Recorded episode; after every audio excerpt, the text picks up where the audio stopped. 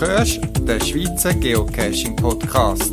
Informationen, Tipps und Tricks zu Geocaching und GPS. Mehr Informationen zum Podcast unter podcast.paravan.ch.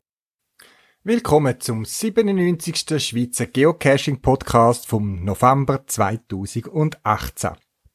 Ja, wir Geocacher.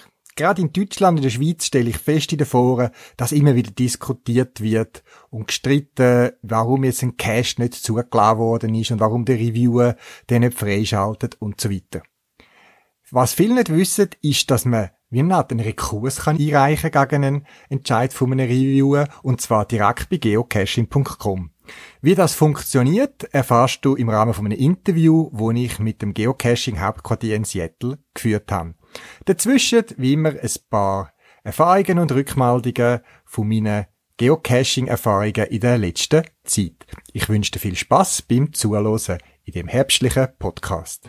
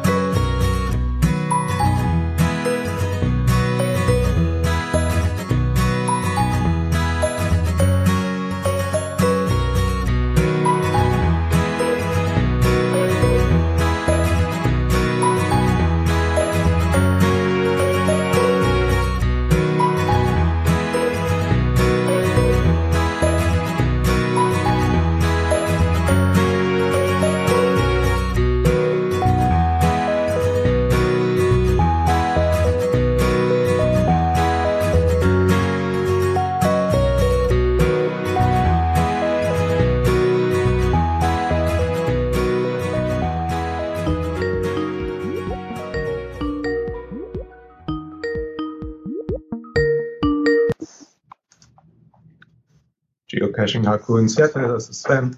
Ja, guten Morgen Sven. Also bei mir ist jetzt Abend um 17 Uhr. Was für eine Zeit hast du bei dir in Seattle? Ja, bei uns ist es gerade 9 Uhr morgens. Das heißt, ich bin gerade frisch ins Büro gefallen und habe jetzt einen Anrufball entgegengenommen. Gut.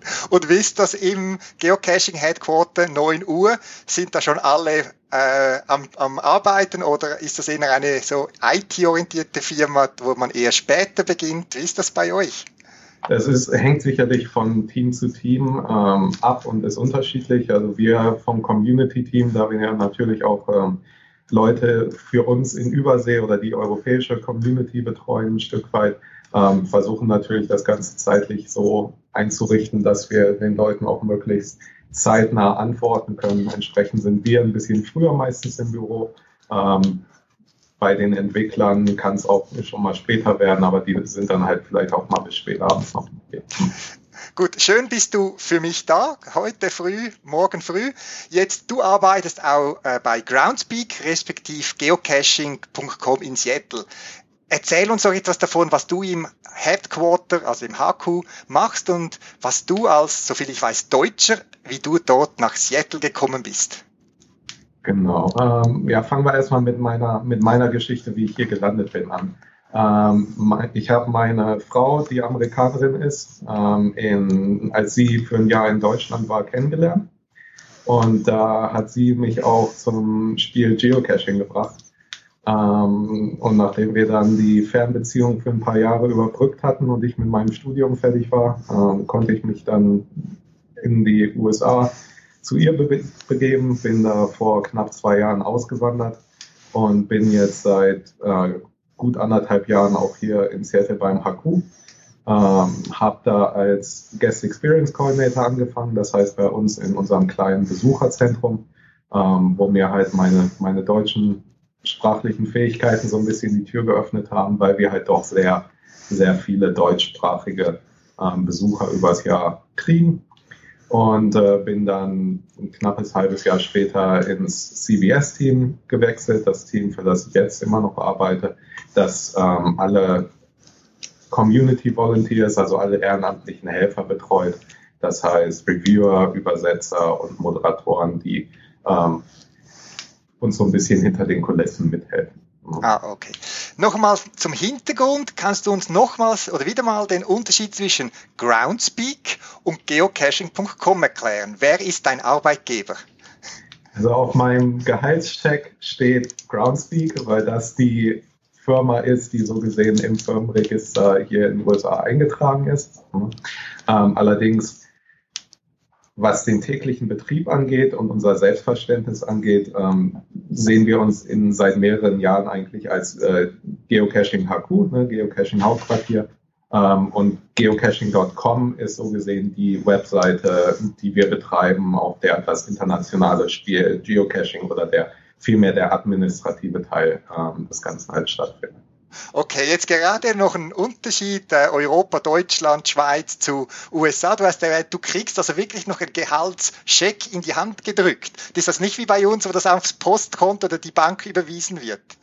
Das war jetzt eher bildlich gesprochen. Aha, okay, also, gut. Äh, ich ich kriege das Ganze schon direkt überwiesen, aber ähm, es gibt auch noch Firmen hier durchaus, wo du dann am Ende äh, klassisch ähm, einen, einen Check kriegst, mit dem du dann zur Bank musst. Ähm, um das Ganze einzuzahlen. Als ich, bevor ich beim HQ angefangen habe, auf dem Bau gearbeitet habe, ähm, hat es zum Beispiel noch einen klassischen Gehaltscheck gegeben. Okay, gut. Aber wir sprechen hier nicht über Gehaltscheck oder die USA, sondern über Geocaching. Und du hast auch erwähnt, dass du in deinem Job äh, bei geocaching.com äh, mit den Reviewern zu tun hast und ich persönlich habe die Erfahrung gemacht, dass unsere Reviewer hier in der Schweiz einen wirklich guten Job machen und die Spielregeln und eure Gu Guidelines äh, sehr fair umsetzen. Jetzt gibt's doch immer wieder Fälle, wo sich ein Geocacher, eine Geocacherin ungerecht behandelt fühlt. Welches ist der richtige Weg, äh, den ihr von geocaching.com äh, für diesen Fall vorgesehen habt? Erstmal freut es mich natürlich, dass du mit deinem lokalen Reviewer-Team so zufrieden bist. Ähm, dass es hin und wieder Meinungsunterschiede gibt, ist natürlich absolut menschlich. Und für solche Fälle haben wir den sogenannten Appeals-Prozess ähm, vorgesehen. Appeal ähm, übersetzt sich ein Stück weit zu halt ähm, einer Nachfrage oder einer, einer, ähm, einem Einspruch. Ne? Und äh, zu dem ganzen Thema haben wir auch in unserem Hilfecenter einen entsprechenden Artikel verfasst. Und zwar findet ihr das unter Heide Cache oder einen Cache verstecken und da im Kapitel 6.13. Ähm, und da werden dann auch alle entsprechenden wichtigen Informationen besprochen. Ähm, was brauchen wir von Cache-Ownern, die sich mit ihrem Reviewer in dem Fall nicht einig werden konnten, ähm, damit wir uns den Fall nochmal genauer anschauen können. Das heißt, ich kann oder darf mich ans HQ in Seattle wenden, muss ich meine Anliegen, meine Beschwerde auf Englisch verfassen oder mit was für Sprachen könnt ihr im HQ umgehen? Also wir haben zwei deutsche Muttersprachler im Appeals-Team, ähm, zum einen mich und zum anderen meine Chefin. Und dementsprechend können wir auch äh, Anfragen natürlich auf Deutsch beantworten. Mhm. Ähm, wenn sie auf Englisch kommen, ist es für uns teilweise ein bisschen einfacher, weil sonst müssen meine Chefin oder ich das Ganze halt aufarbeiten, sodass dann das ganze Team mal draufschauen kann und das Ganze besprechen kann. Ne? Ähm, andererseits, äh, wie es dem Owner in dem Fall halt möglich ist. Ne? Wenn er denkt, dass er das Ganze in Deutsch vielleicht besser ausdrücken kann oder die Situation klarer darstellen kann, dann sind wir natürlich auch gerne bereit, ähm, uns da um eine fixe Übersetzung zu kümmern, dass wir das dann entsprechend äh, bearbeiten können. Okay. Jetzt, bevor wir uns darüber unterhalten, wie ihr dann mit dieser Meldung umgeht, falls ein Reviewer beim Prüfen eines Geocaches oder so wirklich nicht weiß, was der richtige Entscheid ist, oder wenn ein Fall zum Beispiel nicht geregelt ist, was macht ein Reviewer dann in dem Fall? Entscheidet er selber? Entscheidet man da pro Land? Gibt es einen Präjudizfall? Oder was macht der Reviewer, äh, wenn er so ein bisschen im Zwiespalt ist? No. Ähm, hat er mehr oder minder zwei oder drei Möglichkeiten. Natürlich kann er selber in den ähm, Richtlinien, die ja auf unserer Webseite verfügbar sind, ähm, nochmal nachlesen ähm, und schauen, ob vielleicht das, äh, das Auffrischen des spezifischen Falls in dem Fall die Entscheidung erleichtert. Ne? Andererseits haben Reviewer natürlich auch ihre lokalen Teams, mit denen sie sich austauschen können, sei es über WhatsApp oder Telegram-Gruppen etc. Da gibt es ja diverse Kanäle, beziehungsweise dass äh, Re Reviewer auch international eine Möglichkeit haben, sich auszutauschen. Ne? Und äh, dann würden halt auch entsprechende Fragen, sage ich mal, in die Reviewer-Welt gestellt werden. Hey, ich habe hier äh, Cache XYZ, ich bin mir da nicht ganz sicher, was denkt ihr, kann, ist das freischaltbar oder ist das nicht? Und wenn das auch nicht die gewünschten Antworten gibt, ähm, dann gibt es immer noch uns auch wieder vom, vom CBS-Team, an die sich äh, Reviewer in dem Fall wenden können. Und ähm, um eine Nachfrage zu stellen oder eine Hand Handlungsempfehlung zu erfragen ähm, oder nochmal sagen, wie, wie gewisse Sachen interpretiert werden sollten aus unserer Sicht. Ne? Weil die Richtlinien sind ja ein Stück weit bewusst in Teilen vage gehalten, mhm. so dass sage ich mal, ein gewisser Entscheidungsspielraum sowohl für die Reviewer als auch für uns da, da enthalten ist. Ja, okay. Wie eine richtige Beschwerde dann behandelt wird, das gehört er im zweiten Teil vom Interview, wo er anschließend ein paar weitere Infos gehört da. Im Herbst bin ich dann noch ein bisschen wandern, bevor das Wetter dann so umgeschlagen hat bei uns in der Schweiz und habe bei prächtigem Herbstwetter ein paar Wanderungen gemacht. Und dabei habe ich mich leiten lassen von Multicaches und diversen anderen Caches, die so auf der Strecke gelegen sind. Ich habe dort wieder ein paar Erfahrungen gemacht, die ich äh, möchte weitergeben, vor allem an die unter euch, die Cache-Owner sind. Das eine, was mich ein bisschen irritiert hat, ist bei gewissen Cache, wo wirklich Dosen sind, dass dort kein Infozettel drin war, was das für eine Dose ist. Ich empfehle, Geocaches deutlich anzuschreiben, mit einer Etikette nutzen oder mit Filzschreiber oder irgend sowas, dass man es als Geocache kann wahrnehmen und in Cache inne finde ich, gehört auch ein Infoblatt. Das gibt's in verschiedenen Grössen. Da gibt's verschiedenste Vorlagen, wo man nur noch ausdrucken und laminieren, wo drauf steht, was ein Geocache ist, wo man kann auf der Webseite anschauen wo man vielleicht seine Kontaktdaten einträgt und was man mit der Dose soll machen oder eben nicht machen. Ich finde das wichtig, dass man nicht plötzlich mit Abfall verwechselt wird. Und einfach die Dose mit einem Notizbüchlein drin, hm, finde ich ein bisschen wenig und vor allem auch vom Aufwand her schade, wenn die nicht komplett ist. Dann etwas, wo ich auch ein bisschen schmunzeln drüber und wo ich schon ein paar Mal drauf gestoßen bin, ist, dass wenn man muss irgendwelche ähm, Werte ablassen unterwegs, am Schluss die nächsten Koordinaten oder den Code fürs Zahlenschloss ähm, zusammenzustellen, dass man sollte unterscheiden zwischen Ziffern und Zahl. Nehmen wir ein Beispiel, man muss irgend zu einer Tafel an, wo irgendein Gedank Denkmal ist, zum Beispiel für einen Tunnelbau oder so etwas. Und dann heißt zum Beispiel Bauzeit 1905 bis 1907. Und jetzt steht auf, auf dem Cache, nimm die zweite Zahl. Jetzt die zweite Zahl, 1905 bis 1907, also Zahl ist für mich in dem Fall 1907. Aber in dem Fall wo, der, wo, ich, wo mir das aufgefallen ist, hat der Cache-Owner die zweite Ziffer gemeint, und zwar das 9 vom 1.1905. Drum sind euch bewusst zwischen Zahl und Ziffer bewusst. Eine Zahl kann aus mehreren Ziffern bestehen. Eine Ziffer ist 0 bis 9. Einstellig. Punkt. Fertig.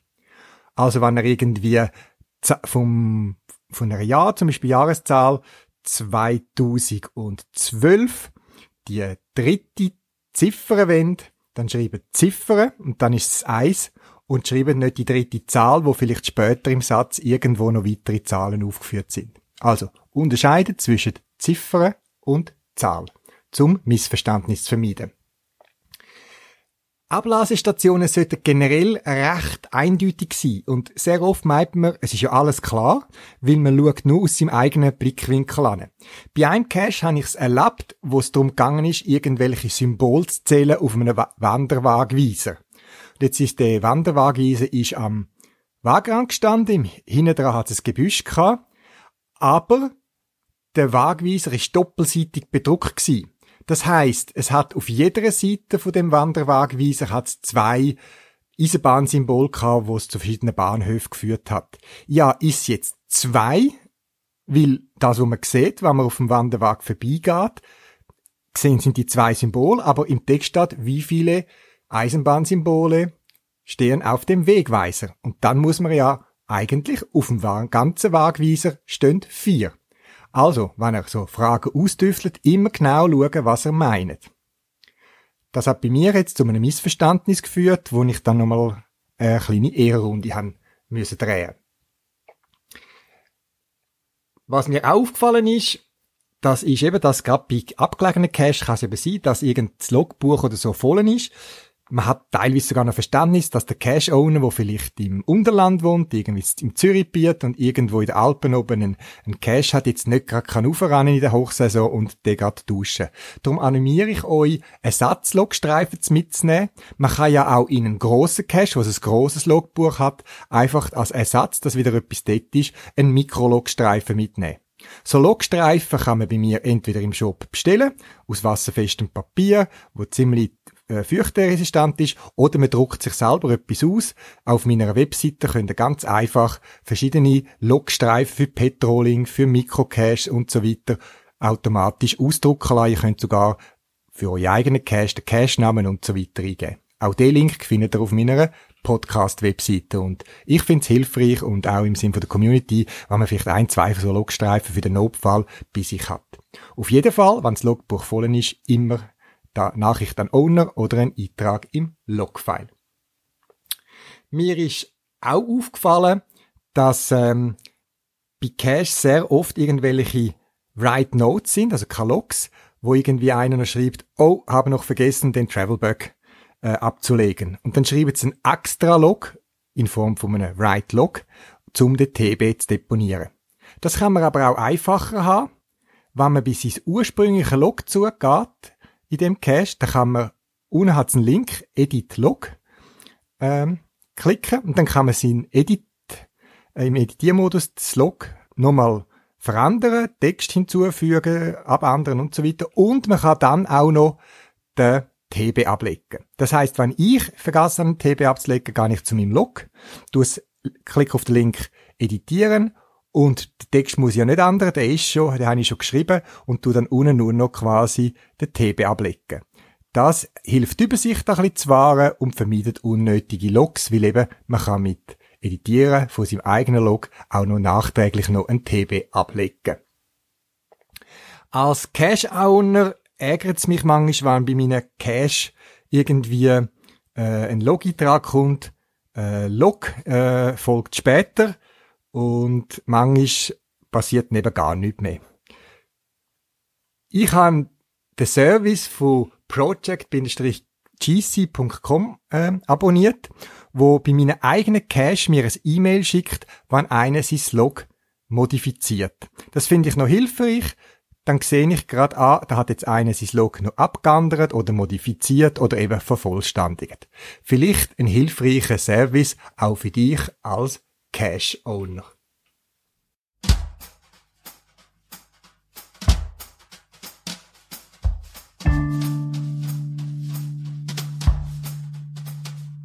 Wenn einem altem Lok deine Dose liegt auf und du weißt genau, der war zum Suchen zu doof. Wenn einer nölt per Not, da war der Weg zu weit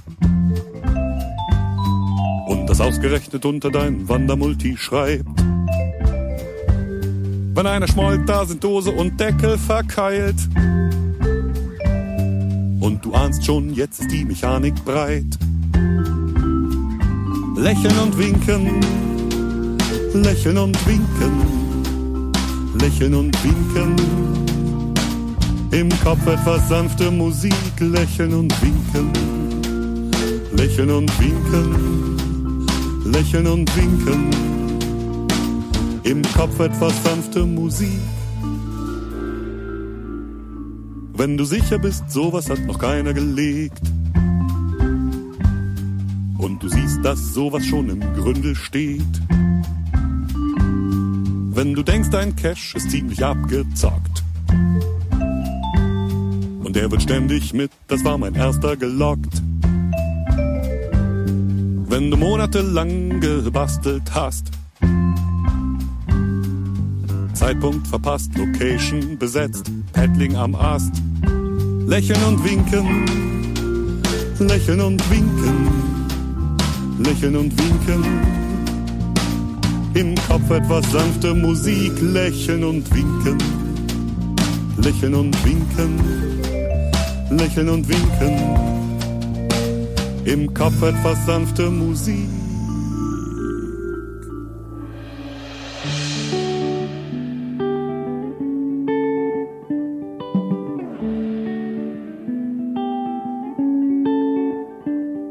Wenn Fragezeichen wie Schneeflocken schweben im Laternenlicht. Im Lostopf ein ratlos der Text im Hint sagt, brauchst du nicht. Wenn wir träumen einen Rolltreppentraum und die Nacht ist kalt. Und der Final, der Final, der Final ist ein Nano im Stadtwald. Wenn du im Buschwerk hockst und dich ein Hund verbellt, weil ein Weidmann dich für ein Wildschwein hält. Wenn dir ein Baum ein Schreck in die Glieder fährt, weil eine Biberfamilie dein Seil verzehrt. Wenn dir keiner hilft und die Biber verjagt, weil alle twittern, dass ein Biber dein Seil zernagt. Lächeln und winken, lächeln und winken, lächeln und winken. Im Kopf etwas sanfte Musik, lächeln und winken, lächeln und winken, lächeln und winken. Gut, kommen wir zurück zu einer richtigen Beschwerde oder einer Appeal. Ein oder eine Geocacherin hat sich ans HQ mit einer Beschwerde gewandt. Was geschieht nun und wie lange geht es, bis der oder die Geocacherin etwas von euch hört? Genau, also die E-Mail landet bei uns in unserem E-Mail-System und wird da entsprechend ähm, erfasst. Entweder haben, hat der oder die Geocacherin das Ganze über unser Kontaktformular im Hilfecenter geschrieben oder direkt an appeals at geocaching.com. Ähm, nachdem das Ganze erfasst wurde, trifft sich unser Appeals-Team jeden Morgen, setzt sich zusammen und guckt sich die entsprechenden Fälle ähm, als ganzes Team an, bespricht diese und ähm, da wird dann zum einen entschieden, wer die entsprechende Anfrage in diesem Fall äh, bearbeitet, aber auch ähm, wie in diesem Fall, was diese bestimmte Anfrage angeht, entschieden wird. Mhm. Das heißt, ähm, bei komplexeren Fällen kann dann auch entschieden werden, dass wir nochmal uns an den jeweiligen Reviewer oder die Re Reviewerin melden, äh, wenn, um entsprechend Nachfragen zu stellen, einfach auch um beide Seiten ähm, des Problems gehört zu haben, beziehungsweise teilweise sind natürlich dann auch von unserer Seite noch andere weitere Nachforschungen ähm, notwendig, wenn der oder die CO zum Beispiel sagt, ich hatte da schon das Event in der Form seit drei, vier Jahren. Das ist jetzt die fünfte ähm, Version des Ganzen. Warum geht es jetzt auf einmal nicht? Ne? Mhm, mhm. Und in dem Fall kann es natürlich mal etwas länger dauern. Ähm, aber das Ziel ist schon, innerhalb von ein paar Werktagen da ähm, eine entsprechende Antwort zu haben. Und wenn es erstmal nur ist, sorry, dauert noch ein bisschen länger, ähm, wir melden uns wieder bei dir, sobald wir eine Antwort haben. Okay, jetzt du hast von einem Team gesprochen, das muss ich mir vorstellen. Sind das zwei, drei, die da in der Cafeteria zusammenstehen oder sind das 50 Leute, die für Lebenszeiten gewählt sind? Was muss ich mir da um das Appeals-Team vorstellen? Na, also da, das gesunde Maß liegt irgendwo dazwischen. Wir sind insgesamt ähm, sieben Leute im CBS-Team, mhm. wovon ähm, sechs Leute in regelmäßigen Abständen ähm, an diesem Appeals-Meeting teilnehmen, mhm. wo jeder Teilnehmer ein Stück weit so sein Areal auch hat, mit dem er sich besonders auskennt. Ne? Mhm. mhm. Sei es ähm, ein Kollege von mir, ist ein absoluter Fan von Challenge Caches und ähm, man, hat da halt sehr viel Wissen. Eine Kollegin von mir hat ähm, von Anfang an das ganze Earth Cache Thema betreut und tut das bis heute. Dementsprechend hat sie da natürlich ähm, sehr viel Wissen vorzuweisen. Wieder eine andere Kollegin kümmert sich um alle Events, Mega-Events, Giga-Events etc. Das heißt, wenn da irgendwelche Anfragen kommen, ähm, ist sie da potenziell die Kandidatin. Und äh, so hat jeder so ein bisschen sein, sein Thema. ähm, wo, wo er seine, seine Expertise dann einbringen kann auch. Und von der Anzahl her wird eine Flasche Sekt geöffnet, wenn wieder mal eine, eine Reklamation, ein Appeal eintrifft. Yeah, jetzt nach Monaten wieder ein Appeal, eine, ein Fall zum Bearbeiten. Oder sagt ihr, oh nein, das ist Nummer 526 heute. Also kannst du da was sagen? Wie viele sind das da? Also genaue Zahlen, wie viele Anfragen wir im Durchschnitt pro Tag kriegen, kann ich nicht. Ja, ähm, die Zahlen habe ich einfach ja. nicht. Ähm, ich, ich kann dir sagen, dass es durchaus einige Anfragen pro Tag gibt. Ne? Mhm. Natürlich zu Stoßzeiten in der Hauptsaison im Sommer ähm, oder im Frühjahr, wenn die Leute ihre Dosen für die kommende Saison gerne freischalten wollen, ähm, natürlich mehr. Ne? Aber dadurch, dass du ja auch das Spiel weltweit betrieben wird und dementsprechend auf verschiedenen Kontinenten durch die verschiedenen Jahreszeiten und Verschiebungen ähm, in, in äh, entsprechenden Spielbetrieb hast, ähm, haben wir eigentlich das ganze Jahr über gut zu tun. Gut, okay. Jetzt, wir kommen, ich komme aus der Schweiz und in der Schweiz sind wir uns gewohnt, dass man Urteile über mehrere Instanzen weiterziehen kann, Obergericht, Kantonsgericht bis vor Bundesgericht und dann kann man sich noch an den Gerichtshof da in äh, Straßburg wenden. Wie ist das bei euch? Also wenn ich mit der, eurer Entscheidung nicht zufrieden bin, kann ich mich dann noch an den Chef Jeremy wenden?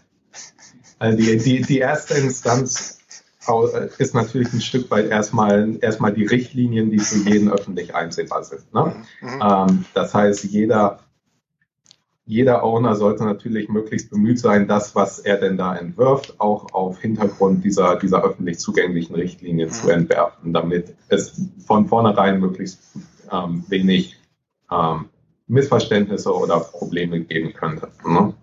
Dann als zweite Instanz so gesehen, die Reviewer sind natürlich immer sehr bemüht daran, mit den Mitspielern ein Listing, falls nötig, so zu überarbeiten, dass es entsprechend freigeschaltet werden kann, ne? Mhm. auch wenn das in der ersten Version vielleicht noch nicht möglich wäre. Ähm, und erst wenn das nicht möglich ist, wenn es da nicht zu einer Einigung kommen kann, ähm, kommt das Ganze dann so gesehen zu uns als Appeals-Team, als ähm, letzte Instanz. Und okay. auch wir bemühen uns dann wieder im Zweifelsfall, wenn ein Listing in seiner aktuellen Form nicht freischaltbar ist, ähm, dem oder der Ownerin in dem Fall Hinweise zu geben oder Vorschläge zu machen, was vielleicht verändert werden müsste, damit das Ganze dann, dann doch auf geocaching.com gelistet werden kann. Okay. Gibt es eine Statistik, wie vielen Beschwerden stattgegeben wurde? Ähm, eine Statistik in dem Fall nicht oder zumindest keine öffentliche Statistik dazu, welche Caches nach einem Appeal denn freigegeben wurden. Mhm. Ähm, das Ganze begründet sich ein Stück darauf, dass wir, wie gesagt, immer auf diesen, diesen Win-Win-Situationen für die Owner und die lokale Spielergemeinde bemüht sind. Andererseits natürlich aber auch das Spiel und die Richtlinien sich in einem stetigen Wandel befinden. Ne? Das heißt, ähm, Präzedenzfälle dazu schaffen, ähm, wäre schwierig oder ist auch laut Richtlinien ja ein Stück weit nicht vorgesehen, weil das einfach kein gerechtes Umfeld ein Stück weit schaffen würde. Ne? Und ähm, dementsprechend gibt es halt keine öffentliche Liste, weil ein Cache, der vor einem Jahr ähm, auf den damaligen Richtlinien basiert, vielleicht per Appeal stattgegeben wurde, mhm. ähm, wäre heutzutage vielleicht nicht mehr ähm, freischaltbar. Das beste Beispiel sind äh, Challenge Caches, wo es ja dieses, diese einjährige Pause gab, wo vor der einjährigen Pause viele, viele andere Möglichkeiten bestanden als nach der einjährigen Pause mit den aktuellen Challenge Cache Richtlinien. Ja, okay, gut. Ja, jetzt ausgehend davon, ihr findet im Team wirklich einen Fall, den ihr sagt, oh, das ist wirklich ein Spezialfall, der wurde durch die Guidelines, die Spielregeln bisher nicht geregelt. Führt das automatisch zu einer neuen Guideline oder wie werden überhaupt Guidelines gepflegt und angepasst? Und wie erfahren die Reviewer jeweils äh, über neue Entscheide und Veränderungen im Regelwerk?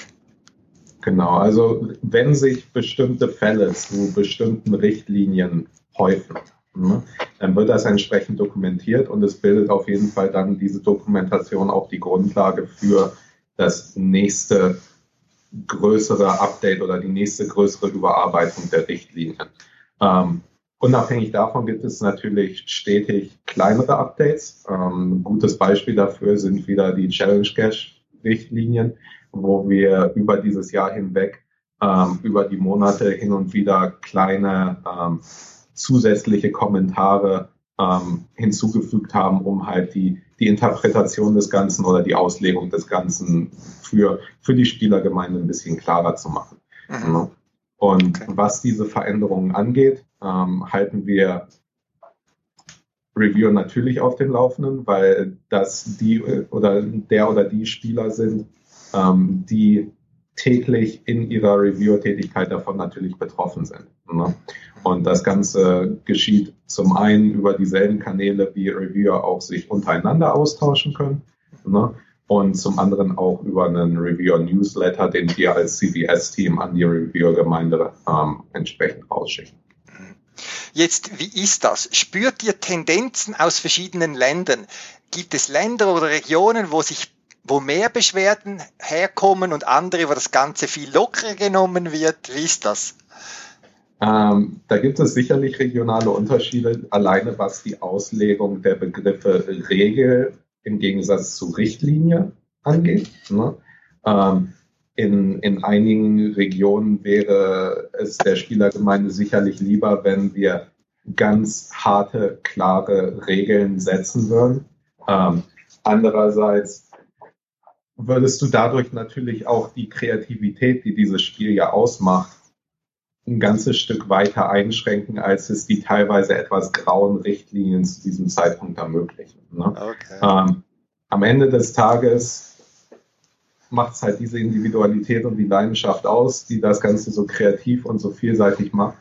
Und ähm, das Ganze sowohl natürlich für Spieler für, als auch für Reviewer, als auch für uns hinter den Kulissen. Und ähm, da jetzt bestimmte Länder ähm, rauszusuchen, ähm, würde dem Ganzen, glaube ich, nicht gerecht werden. Dadurch, dafür ist die Community wirklich zu international und zu, zu vielseitig. Okay, gut. Ja, Sven, vielen Dank an dich und das ganze Teams, die da für Klarheit und Einhaltung der Spielregeln handelt. Wie gesagt, ich ich kann mir vorstellen, dass ihr ähnlich euch äh, verhaltet, wie ich das von meinen Reviewern gewohnt sind. Und von dem her vielen Dank für eure Arbeit und dir vielen Dank für das äh, frühmorgendliche Interview. Na, ich habe zu danken. Ähm, ganz für euch natürlich, sowohl dir als auch der, dem Rest der Schweizer Spielergemeinde weiterhin ganz viel Spaß am Spiel. Und äh, wie man so schön sagt, bis bald im Wald.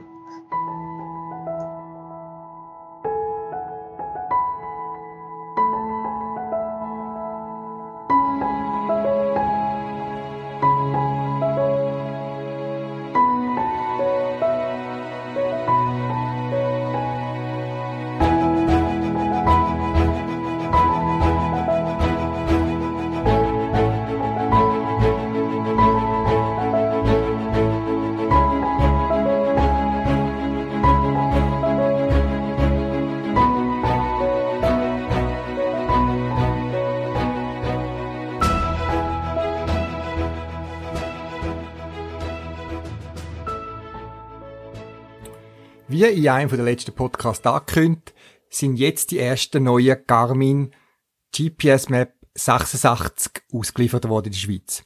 Erstaunlicherweise sind wir in der Schweiz ausnahmsweise mal zu den ersteren gehört, wo die GPS in der Hand kann, wo ausgeliefert worden sind. Und natürlich habe ich die Chance gerade genutzt und habe mir die ersten Erfahrungen damit gesammelt. Mir gefällt's das GPS Map 86, es ist ja das Tastengerät ohne Touchscreen und der Nachfolger von Klassikern wie das 60er, das 82er, 84 ist jetzt eben 86er. Äh, leicht anderes Gehäuse, nur minimal grösser, aber ein deutlich grösserer Display als Vorgängergerät. Wirklich, das ist wirklich ganz toll, das große Display, wo man hat. Und die Tastenbedienung, sie haben die Haptik verändert, also sie haben ein bisschen einen anderen Druckpunkt. Mir gefällt es besser als bei den alten Geräten. Und das Gerät lässt sich dafür auch ähm, noch ein bisschen souveräner bedienen. Wie gesagt, es gibt Leute, die äh, stehen auf Tastengerät, es gibt Leute, die stehen mehr auf Touchscreen. Mir gefällt das Tastengerät, man ist recht rassig, wenn man damit vertraut ist und wer die bisherigen GPS von der Garmin kennt, kommt mit dem GPS sehr schnell zurück. Es gibt nicht viel Neues von den Softwarefunktionen. Es hat ein paar Updates gegeben, aber gerade für uns Geocaching ist nach wie vor gleich, wobei die ersten Wünsche habe ich bereits an Garmin wieder zurückgemeldet. Nach wie vor ist es eben zum Beispiel nicht möglich, direkt aus der Geocaching-Seite die Wegpunkte anzuwählen und so weiter und das finde ich schade. Sonst läuft das Gerät gut, stabil, mir hat's gefallen. Es unterstützt jetzt äh, das GPS, das russische GLONASS und auch Galileo, wie kann neu ausgestellt äh, äh, genutzt werden und man kann sagen, entweder GPS und GLONASS oder GPS und Galileo und kommt natürlich eine stabilere und genauere Koordinatenanzeige über. Das Gerät ist, wie man es von Garmin gewöhnt ist, sehr robust gebaut. Also bei Regen und Schnee und mal Malkeala, das macht dem Gerät nichts. Mir hat es auch gefallen, dass konstruktiv ein bisschen etwas geändert haben, während die letzten GPS-Mappen so quasi vorständige Display kann. Das heißt quasi, die, ähm, die oberste Kante vom Gerät ist wirklich gerade das Display gewesen, ist jetzt Display für etwa einen halben Millimeter tiefer gesenkt, mit einem Rand rundum. Da kann man es also mit gutem Gewissen einmal mit dem Display nach unten auf eine Tischplatte ablegen und muss nicht gerade Angst haben, dass es verkratzt. Mehr dazu lasst ihr in meinem Podcast, äh, Blog, wo ich auf meiner Webseite veröffentlicht habe. Ihr findet es eben auf podcast.paravan.ch auf meiner Podcast-Webseite oder direkt, es ist momentan ziemlich weit oben der Bericht. Das wär's für das Mal. Zusätzliche Informationen findest du im Internet unter podcast.paravan.ch. Du kannst mir auch eine E-Mail schreiben für Anregungen oder Rückmeldungen auf podcast.paravan.ch und auf jeden Fall viel Spaß beim Geocachen und bis bald im Wald.